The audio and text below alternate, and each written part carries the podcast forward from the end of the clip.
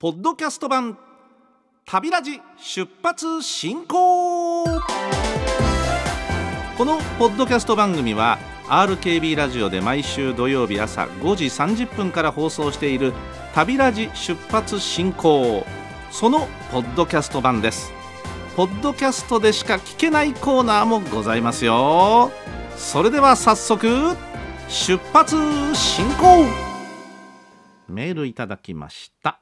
スタッフの皆さん茅野さん。おはようございます。どうもおはようございます。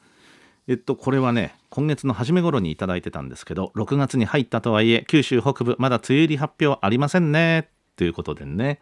まあそろそろです。でももうもうもうそろそろだと思うんですけども。うん梅雨の時期災害級の大雨に警戒が必要ですね。本当にそうです。ですからねあのー、数日ああおとなしいな今年の雨はと思っていても突然来ますからですからで雲ってあのいわゆる今ねスマホなんかで雲の動きなんかすぐ分かるんですけどもあの西の方からずっとこう雲が近づいてくるとしてあ来るなっていう雲ならいいんですけど降って湧くんですよ。水蒸気から。雲にねガス雲ですから。だから突然雲がもくもく湧いちゃうっていうこれがなかなか予測しづらいらしいのでね。ですから備えときましょう、うん。えー、備えあればでございますので備えておきましょう。特にね充電式あるいはこう自分でぐるぐるぐるぐる巻けば発電できるようなあんなラジオとかいいと思いますよね。あ本題に行かないと。でえー、JR 九州では2022年度の JR 九州鉄道プロモーションのイメージキャラクターに今幅広い世代から愛され続け、えー、福岡出身の吉本興業のお笑いコンビ博多華丸大吉のお二人が起用されておりますというそんなメールをいただきました。大野城市のラジオネームひろくんさん。ありがとうございます。うん。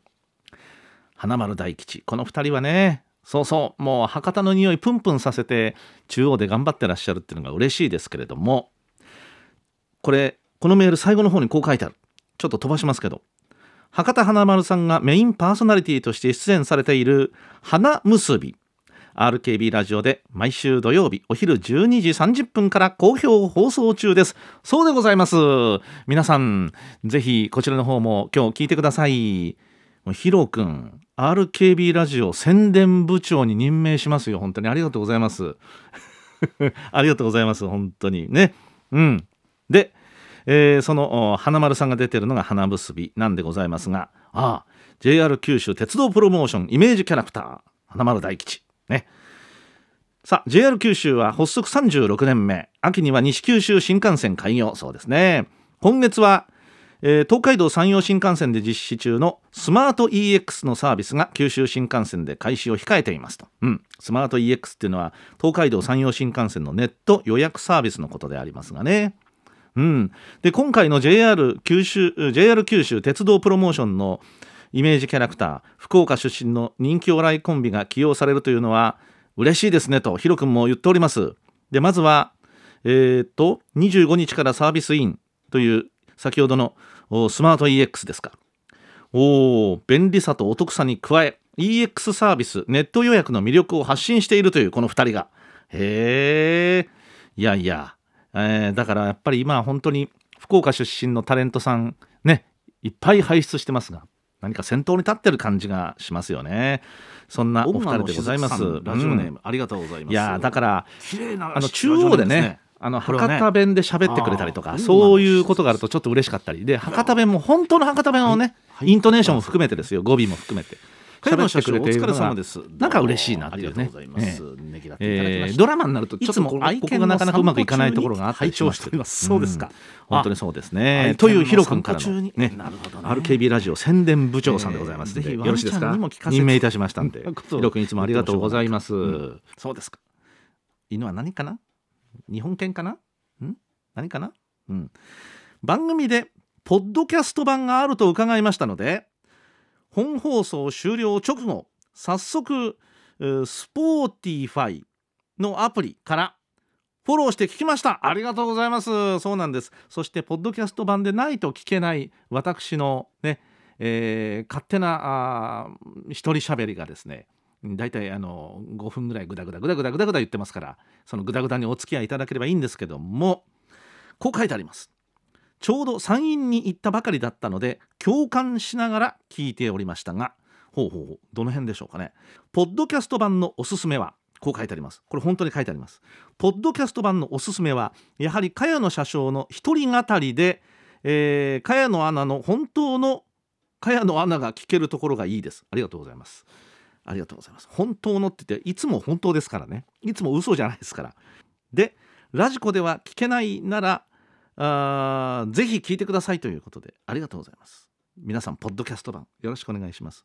少しずつ観光へ歩みが進んでいますからこれから楽しみではないでしょうか。そうですね。いつもありがとうございますということで。いやこちらこそありがとうございます。で昭和42年生まれの私にとってね。まあ、鉄道の憧れっていうのはこうこうこういう風でね。っていうのがまああるわけですけども。これはまあ生まれた年代によってですね、憧れるものっていうのは時代背景によって違うわけですね。私のようなあの生まれの方はちょうど SL が引退してなんていう時にやっといろんなことが分かってきてでその頃に流行ってたのが何なのかっていうところですけどもまあ私の場合はやっぱブルートレインが好きだったなとかね特急列車好きだったなっていうのがあります。うん、現在だったらやっぱりいや時速300キロ以上は出る速い速い新幹線かなっていうふうに思うわけですけどもねそれはいろいろでいいと思います。はいいろんな考えがありますので、えー、一方的ではありますがお聞きいただければでお付き合いいただければと思うわけです。ですからポッドキャストを聞いての感想とかもですねこちら RKB ラジオ旅ラジ係までお送りいただければあ幸いでございますんで、えー、もっとこんなことを喋ってほしいとかいうことがあれば分かりました、えー、取り入れさせていただきますということでね、えー、考えさせていただきますよ。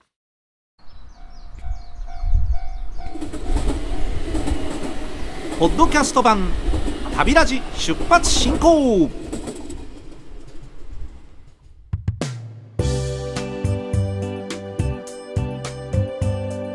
乗員茅野の鉄道コラム。RKB ラジオで毎朝土曜日の5時半から放送しています旅ラジ出発進行そのポッドキャスト版こちらポッドキャストでしか聞けないコーナーでございます。私があるテーマに沿って好き勝手喋りまくるおよそ5分間お付き合いいただきたいと思いますね。その今朝は第3回です。今朝のテーマはありがとう西村京太郎さん。見事な時刻表トリックでした。今年の3月に、えー、91歳でお亡くなりになった西村京太郎さん。あの番組にもねお便りをいただいたりしました、えー、西村京太郎さんのファンの方から、えー、それからこの番組では西村京太郎さんの記念館のねえー、カード図書カードなをなんかをプレゼントさせていただいたりとか、はい、私が湯河原を訪ねたもんですから、えー、ご自身にお会いできて、えー、今では本当に良かったなっていうふうにね、えー、今更ながらに思ってるわけですけれども西村京太郎トラベルミステリー、ね、特にどうですか？テレビではもう必ず2時間でどこかのチャンネルがやってるなんていうね、まあ、今でも CS なんかで繰り返し放送されておりますけれども西村京太郎さんのトラベルミステリーの中の一つの大きな大きなテーマ特徴が時刻表トリックだったということでね。この時刻表トリック私ねいや知ってはいたけどなるほどそういうのをこういう感じで使うっていうはなるほどなと思わされたのがねパッと浮かぶのがもう23あります。まずですね一つ。うん。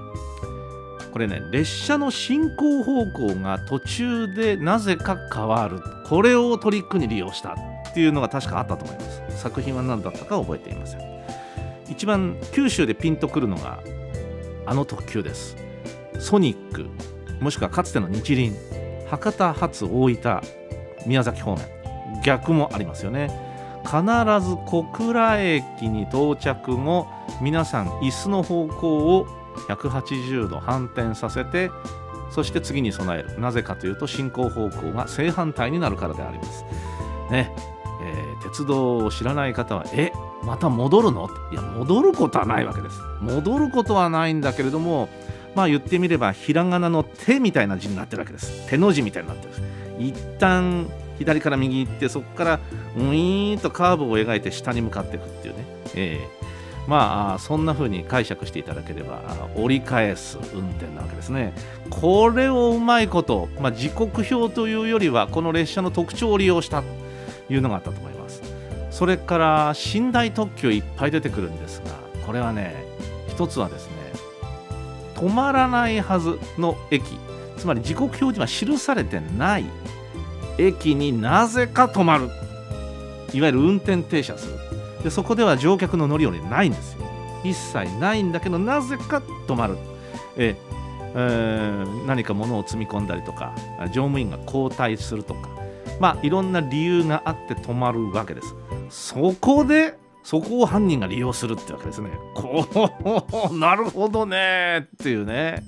ああ。しかも大体そういう駅っていうのは停車っていうのは真夜中ですから、はい、ホーム誰もいなかったりなんかしてね、えー。えー、そんなシーンを私は先に作品を読んでから実際に寝台特急に乗ったのでなるほどこういう状況か。ここを犯人はどういうふうに歩いていったのかなというふうにですね、えー、西村京太郎ワールドが頭に広がるわけですね、えー、それから同じ寝台特急でこういうのがありました、えー、私九州にずっといましたから。で学生時代に東京に上京して、えー、また戻ったり。東京とそれから九州を結ぶ寝台特急というのはねいくつも走ってましたが一つ特徴といえば名前が違っても、まあ、例えばはやぶさと富士。うん。朝風。違っても列車の編成がよく似てる。だから列車に詳しい方はいやいやちょっとここが違うよっていうのは分かるんですがそうでない方にはほぼそっくりなんです、ええ、もう同じと言ってもいい。ただ列車の名前と走ってる時間が違う。これを利用したっていうのがあったんですよね、えー、これもなかなかねいやそう言われてみればそうだけど分かってるんだけどもそれをいわゆる時刻表トリック殺人トリックに利用するなんていうのをね、まあ、西村京太郎先生が考えるって。いやそういうふうにしてこう布団の中で読みながらですねえー、まあ、事件そのものっていうのはまあ架空のものですからただ実際に列車に乗った時にどう感じるんだろうなっていうふうなことを感じながら西村京太郎ワールドを楽しんだのを私覚えてますね、えー、亡くなったのが3月です。もう随分経ってしまいましたけどもね数々の名作をね、えー、生み出して、えー、私も楽しませていただいた一人です。まだまだ全部読み切っていないので、生まだまだちょっと私しばらくこちらの方で先生の作品楽しませていただいてますのでそういった方も数多くいらっしゃると思いますので本当に番組からも、えー、慎んで哀悼の意を表したいと思います。